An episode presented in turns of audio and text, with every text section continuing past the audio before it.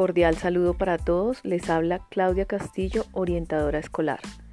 La institución educativa técnica agropecuaria de Viracachá les saluda con los mejores deseos, esperando que toda la comunidad educativa se encuentre muy bien el día de hoy.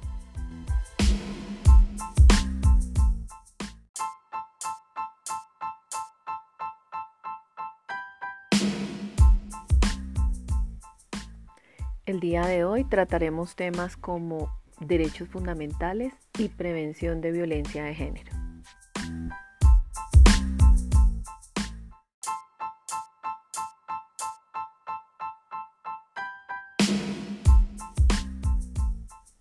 Esperamos que estén disfrutando de este tiempo en familia y aprovechando el tiempo juntos.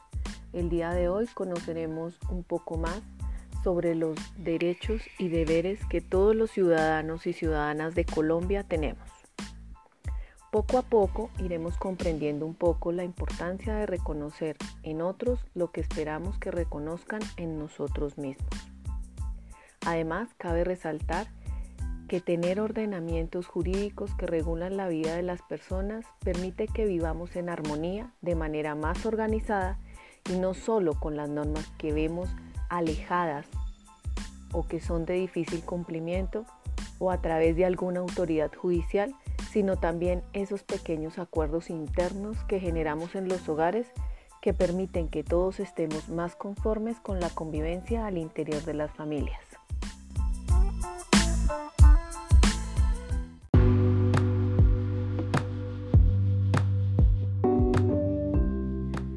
Los derechos fundamentales están consagrados en la Constitución de 1991 y viene de la Declaración de Derechos Humanos de 1948 hecha por Naciones Unidas.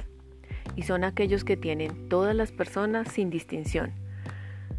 Son distintos a los demás derechos porque se adquieren desde el nacimiento y bajo ninguna circunstancia o persona pueden ser modificados. Y como menores de edad podemos ver algunos de carácter especial como por ejemplo derecho a la vida. Todo niño tiene derecho a vivir. Esto significa que todo niño tiene derecho a sobrevivir y a crecer en condiciones óptimas. Derecho a la educación. Todo niño tiene derecho a recibir una educación, a disfrutar de una vida social y a construir su propio futuro. Este derecho es esencial para su desarrollo económico, social y cultural. Derecho a la alimentación. Todo niño tiene derecho a comer, a no pasar hambre y a no sufrir malnutrición. Sin embargo, cada cinco segundos muere un niño de hambre en el mundo. Derecho a la salud. Los niños deben ser protegidos de las enfermedades. Se les debe permitir crecer y convertirse en adultos sanos. Esto contribuye de igual manera al desarrollo de una sociedad más activa y dinámica. Derecho al agua. Los niños tienen derecho al acceso de agua potable, de calidad y tratada, en condiciones sanitarias correctas. El derecho al agua es esencial para la salud y el desarrollo. Derecho a la identidad. Todo niño tiene derecho a tener nombre y apellido, nacionalidad y a saber quiénes son sus padres. El derecho a la identidad representa el reconocimiento oficial de su existencia y de sus derechos. Derecho a la libertad. Los niños tienen derecho a expresarse, a tener opiniones, a acceder a la información y a participar en las decisiones que los afectan. Los niños tienen derecho a la libertad de religión. Derecho a la protección.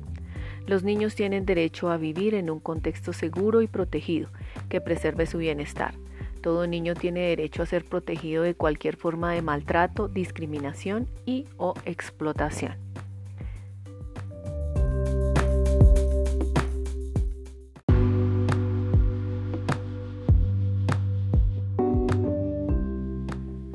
Todas las personas tienen los derechos proclamados anteriormente.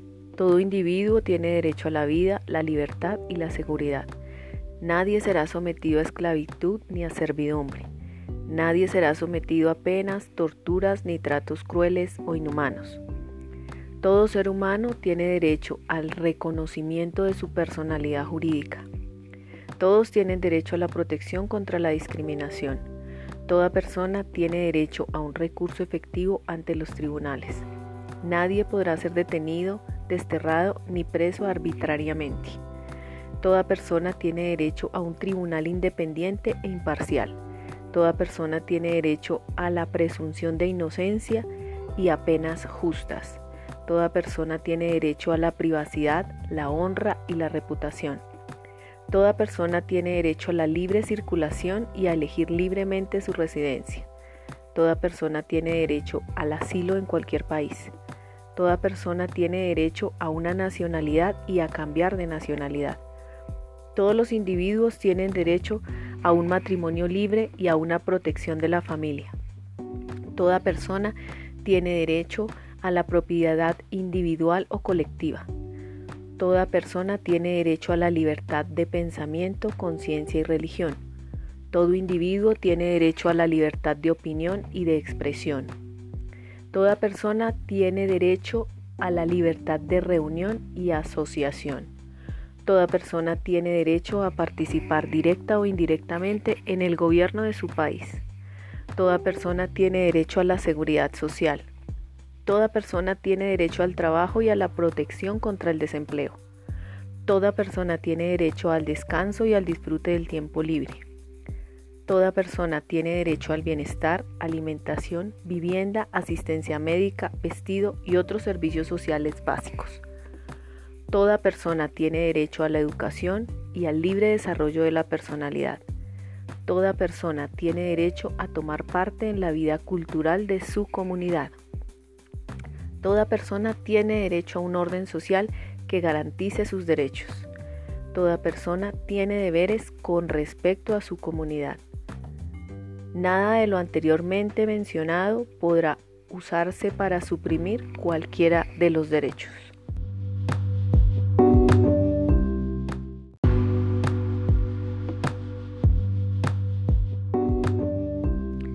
Y ya que conocemos nuestros derechos, nos corresponde ahora identificar y asimilar nuestros deberes y obligaciones. El artículo 95, en el ejercicio de las libertades y derechos reconocidos en la Constitución Política, nos habla de las siguientes responsabilidades. Toda persona está obligada a cumplir la Constitución y las leyes. Son deberes de la persona y del ciudadano respetar los derechos ajenos y no abusar de los propios obrar conforme al principio de solidaridad social, respondiendo con acciones humanitarias ante situaciones que pongan en peligro la vida o la salud de las personas. Respetar y apoyar a las autoridades democráticas legítimamente constituidas para mantener la independencia y la integridad nacionales. Defender y difundir los derechos humanos como fundamento de la convivencia pacífica. Participar en la vida política, cívica y comunitaria del país propender al logro y mantenimiento de la paz, colaborar para el buen funcionamiento de la administración de la justicia, proteger los recursos culturales y naturales del país y velar por la conservación de un ambiente sano, contribuir al financiamiento de los gastos e inversiones del Estado dentro de conceptos de justicia y equidad.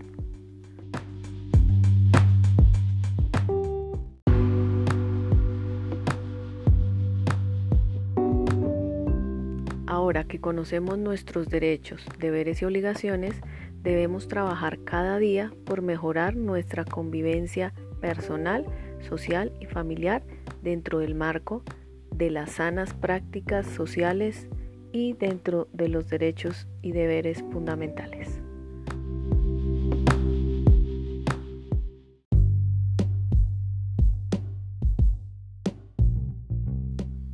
Ahora trataremos el tema de prevención de violencia de género.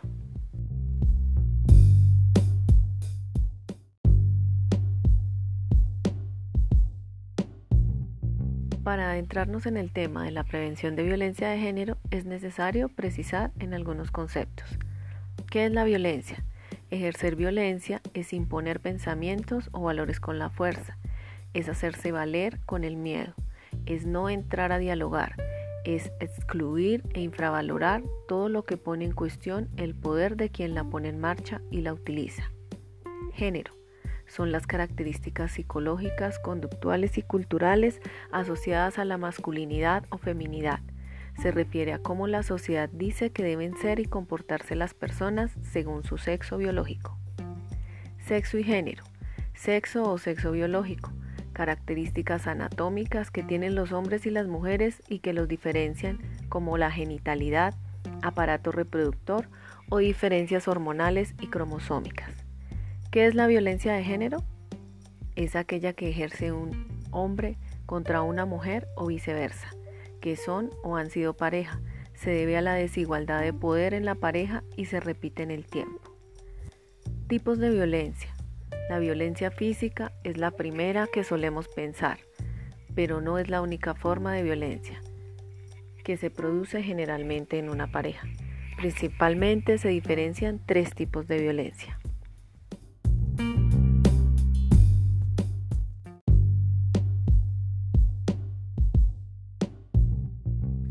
Violencia psicológica. Cuando la persona que agrede intenta imponer una forma de ser, pensar o actuar a la víctima. La aísla, destruye su autoestima, dignidad, mediante amenazas, insultos, humillaciones, destrucción de objetos, chantajes, manipulaciones y vigilancia. Este tipo de violencia disminuye la autoestima y la autonomía de la víctima, la aísla y la hace cada vez más dependiente de su victimario. La violencia psicológica, pese a que pasa muchas veces desapercibida, es el tipo de violencia más extendida.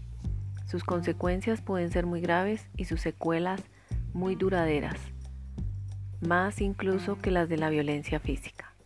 Violencia física.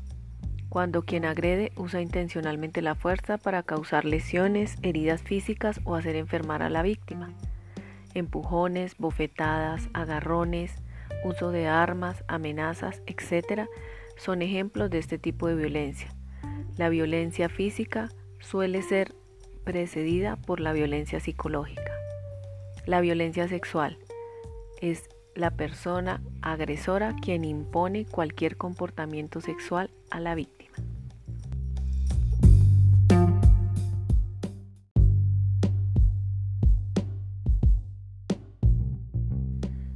¿Por qué se produce la violencia de género?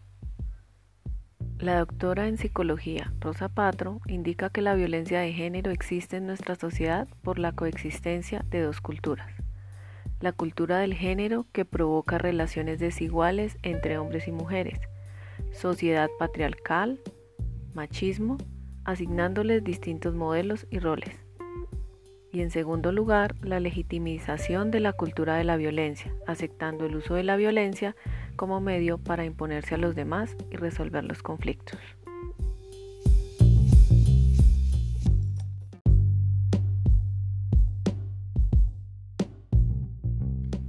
¿Cómo saber si se está en una relación violenta?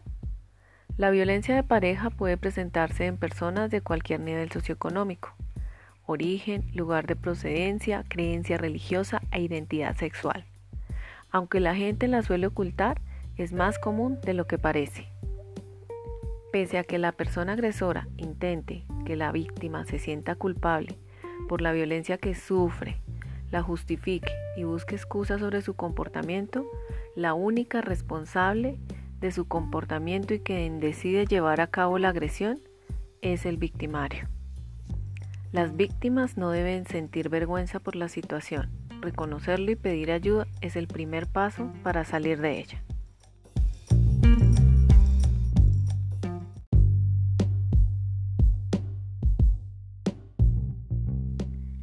¿Cómo es una relación sana o igualitaria? Una relación sana e igualitaria se caracteriza porque los dos miembros de la pareja saben que son responsables de su felicidad de manera individual. Mucha gente tiene la mala costumbre de creer que su pareja tiene que ser la fuente de toda su felicidad, amor y satisfacción de su vida. Sin embargo, en una relación verdadera y sana, ninguno de los miembros de la pareja espera que el otro sea su única fuente de felicidad. Los dos saben y comprenden que ellos mismos son los únicos responsables de su felicidad y bienestar. Saben que están ahí para ayudar y para apoyar al otro, pero también saben que cada uno es responsable de sí mismo. Ninguno de los dos intenta controlar o mejorar al otro. Si uno de los dos está acostumbrado a dejarlo todo para el último momento y al otro le gusta dejarlo todo hecho cuanto antes, en una relación sana no debe haber competencia y no debe intentar cambiar al otro para igualarlo a mis costumbres. La relación debe estar equilibrada. Ninguno de los dos tiene más poder que el otro sobre las decisiones que se toman en pareja. La palabra de los dos vale lo mismo y ambos tienen el mismo control sobre las decisiones que se tomen. Los conflictos se resuelven afrontándolos. En una relación sana, un conflicto no es un factor decisivo para terminar con la relación. El hecho de que haya conflictos no es señal de que haya que dejarlo todo y pasar la página. En vez de eso, los conflictos son una oportunidad para aprender y para madurar. En una relación sana, las dos partes hablan de sus sentimientos y de sus puntos de vista con sinceridad y respeto. Los conflictos forman parte de la vida y hay que lidiar con las frustraciones, cuanto antes en vez de reprimirlas y echarlas en cara más adelante. Se habla de sentimientos sincera y abiertamente. Los dos miembros de una pareja en una relación sana comparten libremente sus sentimientos con el otro, se respetan y aceptan. Es necesario expresar los sentimientos sin reprimirse. Los dos saben no hablar de sus sentimientos o no aceptar los sentimientos del otro podrá ser motivo de conflicto futuro. Los miembros de la pareja se toman su tiempo para cuidar de sí mismos. Las dos partes entienden y saben que cuidar de uno mismo es vital para el funcionamiento de una relación sana y saben que si no se toma un tiempo para cuidar de sí mismos se sentirán estresados, agotados y consumidos saben que si no se preocupan por sí mismos tendrán poco amor que ofrecer a su pareja. Las dos partes están dispuestas a darle más importancia a la relación que a ellos mismos de manera individual. En una relación sana, los miembros de la pareja están dispuestos a tener en cuenta a su pareja cuando toman decisiones. Los dos entienden que no van a estar de acuerdo en todo. En una relación sana, las dos partes saben que no hay ningún problema en no estar de acuerdo en algo. El hecho de que uno de los dos tenga un punto de vista diferente no significa conflicto en la relación. Los dos valoran la relación. Las dos partes son fieles y están dispuestas a solucionar los conflictos juntos. Los dos creen en la relación y se comprometen a aprender y crecer juntos sin importar las dificultades que surjan en el camino. Quieren estar juntos por el simple hecho de estar juntos. Puede que alguna vez nos hayamos dado cuenta de que seguíamos en una relación porque buscábamos seguridad de algún tipo, emocional, física o financiera. En una relación sana, los dos quieren seguir estando juntos por el mero hecho de poder compartir la vida con la otra persona. La seguridad no es la motivación principal para seguir con la relación, ya que la motivación que supone quererse de verdad es mucho más profunda.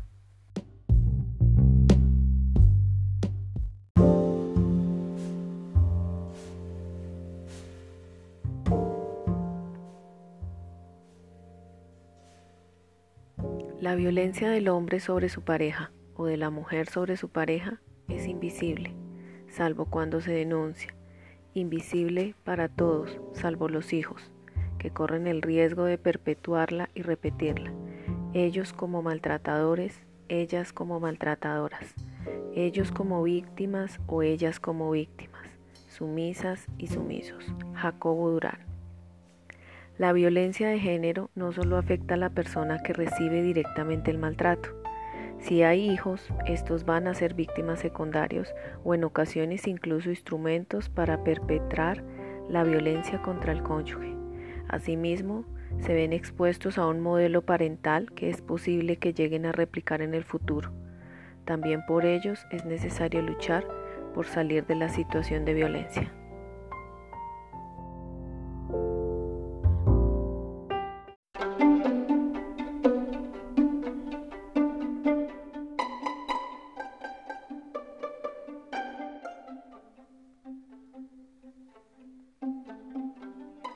Hombres sufriendo psicológicamente, incapaces de pedir ayuda por miedo a que no sean considerados machos.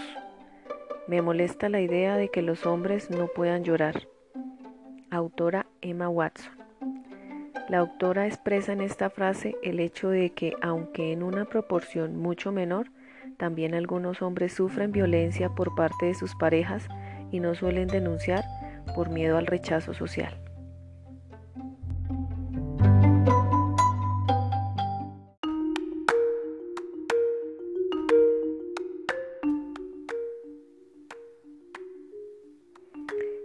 Comenzó el día en que él me hizo creer que sus celos eran amor.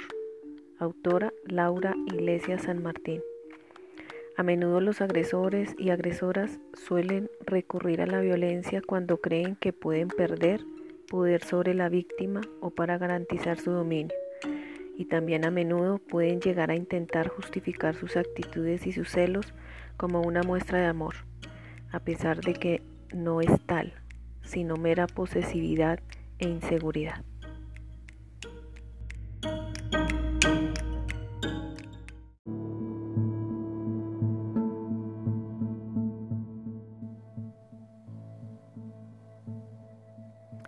Los hombres temen que las mujeres se rían de ellos. Las mujeres temen que los hombres las asesinen.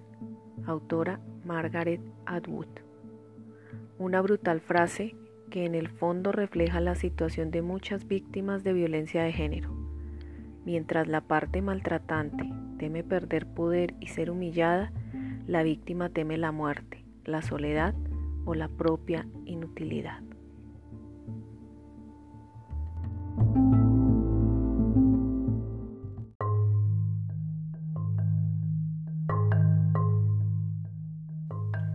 Los hombres no lloran.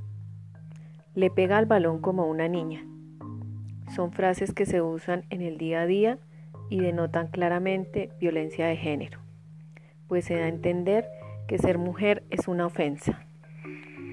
Recordemos que para prevenir la violencia de género debemos empezar por la formación desde la familia, distribuyendo las labores del hogar de manera equitativa y equilibrada, sin distinciones de género, para la realización de las diferentes actividades cotidianas.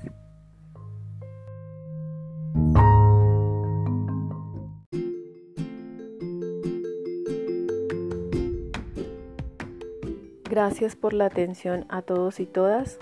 Recordar acatar todas las normas en materia de bioseguridad recomendadas por la entidad de salud, el frecuente lavado de manos, y apoyar al personal de salud quienes en este momento están trabajando por cuidar nuestra salud y bienestar.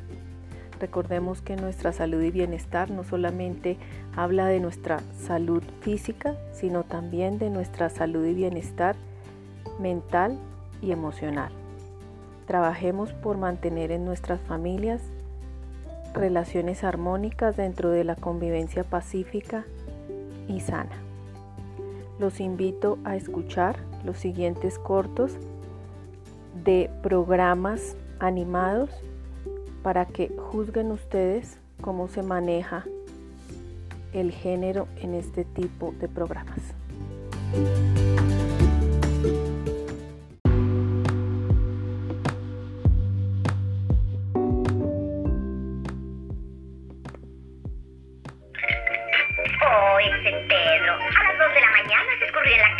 sola con el gato y tiró su bola de boliche y de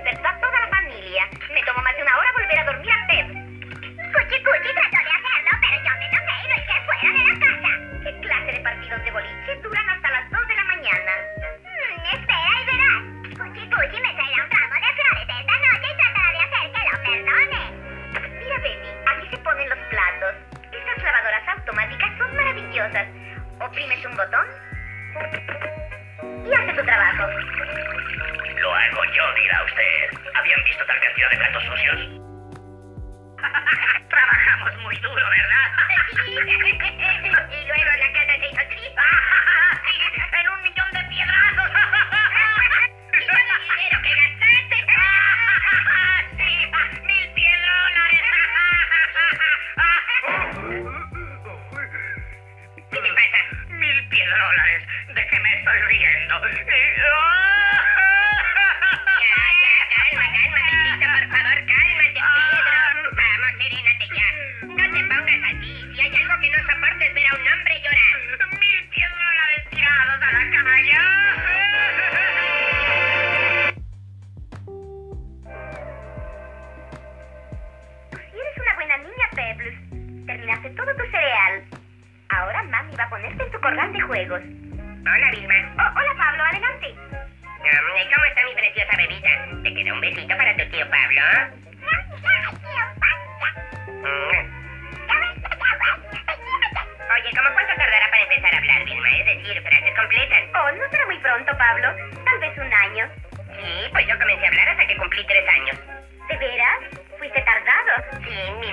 que jamás hablaría.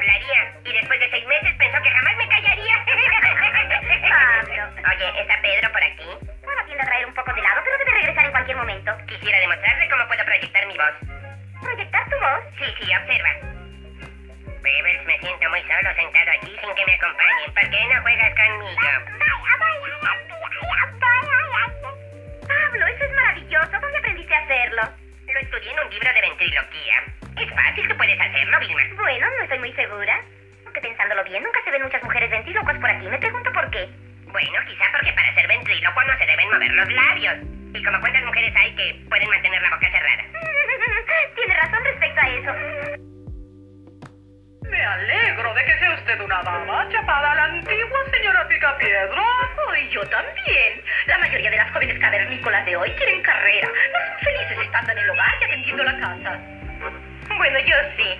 Además, a Pedro no le gustaría de ningún otro modo, ¿verdad, amor mío? No, no me gustan esas esposas intelectualoides. Me gustan como tú, bonitas e inútiles. ¿Inútiles? Cuando un hombre contrae matrimonio, se supone que él debe trabajar y la mujer quedarse en casa a no hacer nada. ¿No hacer nada? ¿Sabes, Patricio? Ya que este molusco no tiene padres, deberíamos criarlo nosotros. Sí, al menos hasta que tenga edad para arreglársela solo. ¡Oh, quiero ser la mamá! No creo que pueda ser la mamá, Patricio, porque nunca usas camisa. Tienes razón. Si fuera su madre, quedaría un poco chocante. ¡Solo dime papá!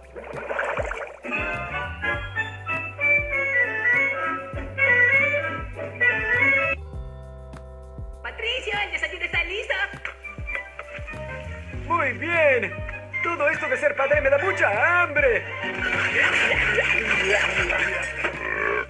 Hola Junior, ¿cómo te encuentras hoy?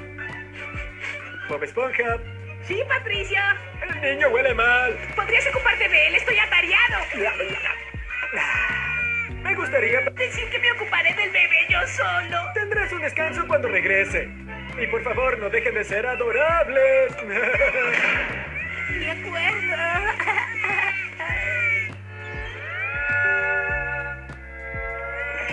Uh, ¡Qué día!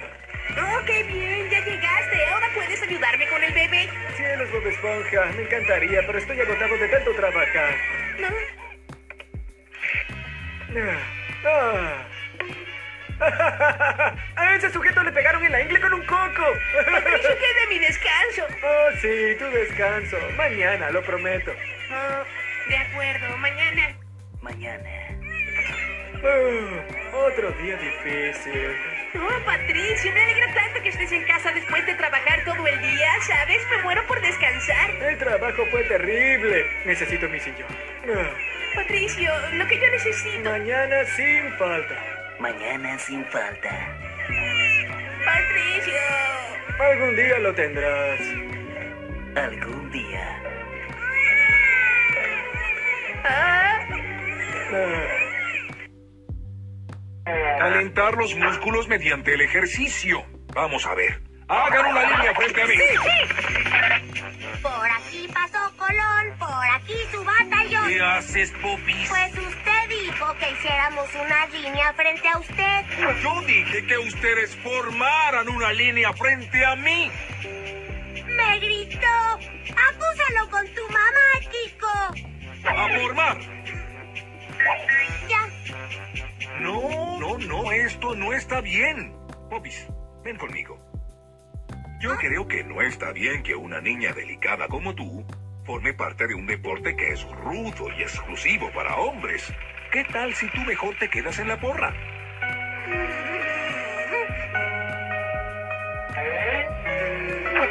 Oye, oye, oye, un momentito. ¿Y ahora? ¿Por qué lloras? El profesor Girafales me mandó a la porra. No, no, no, cálmate. Lo que te quiso decir el profesor Girafales es que te fueras a formar la porra para animar al equipo. Ah, eso quiso decir? Ah, pues sí, sí, así sí me quedo, profesor. Sí me quedo.